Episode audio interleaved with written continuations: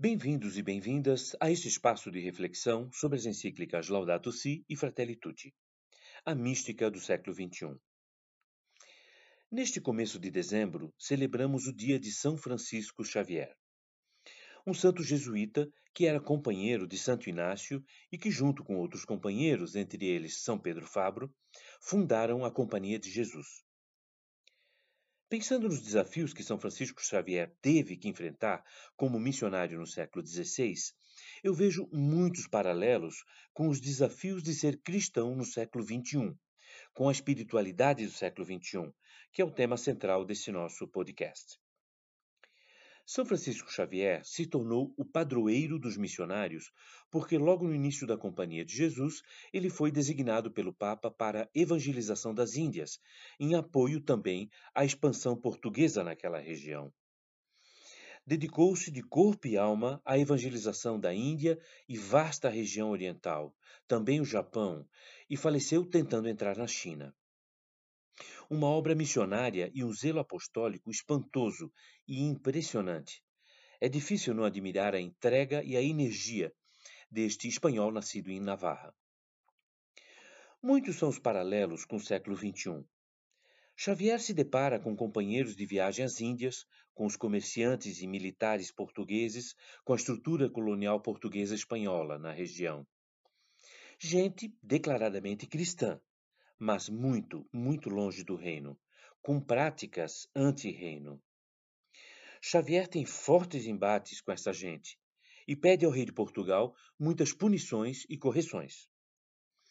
É como hoje. Muita gente se diz cristã, mas está muito, muito longe do reino de Jesus. As maiores dificuldades de Xavier, para surpresa dele mesmo, foram com os que se denominavam cristãos. Acho que hoje em dia ele teria o mesmo problema. Às vezes nós nos assustamos com o que fazem os cristãos. E nos choca o fato que as sociedades que se dizem mais cristãs são também as mais desiguais e as mais injustas. Tenho certeza que Xavier iria denunciar isto hoje em dia, como ele fez no passado. Xavier promoveu também uma prática de evangelização participativa, onde todos e todas podiam participar dos ritos, festas e ensino. Muitas de suas práticas não foram bem recebidas em Roma naquela época. Mas hoje, o Papa Francisco também tenta abrir-se à participação ao buscar uma igreja mais sinodal, uma igreja mais inclusiva. A tarefa, portanto, ainda não terminou.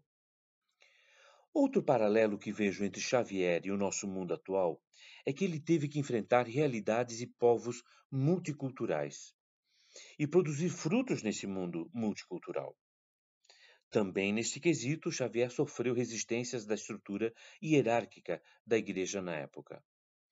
Mas ele se manteve firme na ideia de que a fé tem que se manifestar na cultura local, ou seja, a enculturação da fé se dá em meio a uma diversidade de expressões. E é por isso que ele é referência até hoje para a ação missionária.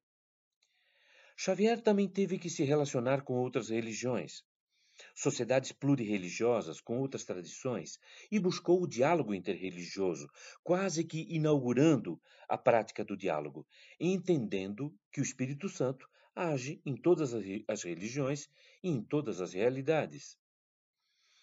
A adaptação da linguagem à realidade das pessoas era uma de suas principais características.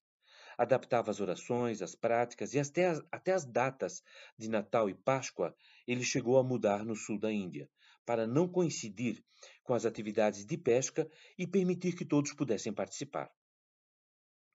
É o que deveríamos estar fazendo hoje, adaptando-nos à linguagem cibernética em uma sociedade mediada pelo virtual, profundamente desigual e secularizada. Precisamos de linguagens novas para tocar o coração das pessoas. Todo cristão deve ser um missionário, dizia Xavier. Eu acho então que vale a pena mergulhar no que fez São Francisco Xavier para nos inspirar de como falar com as pessoas sobre os problemas do século XXI e sobre como pôr em prática as encíclicas Laudato Si Fratelli Tutti.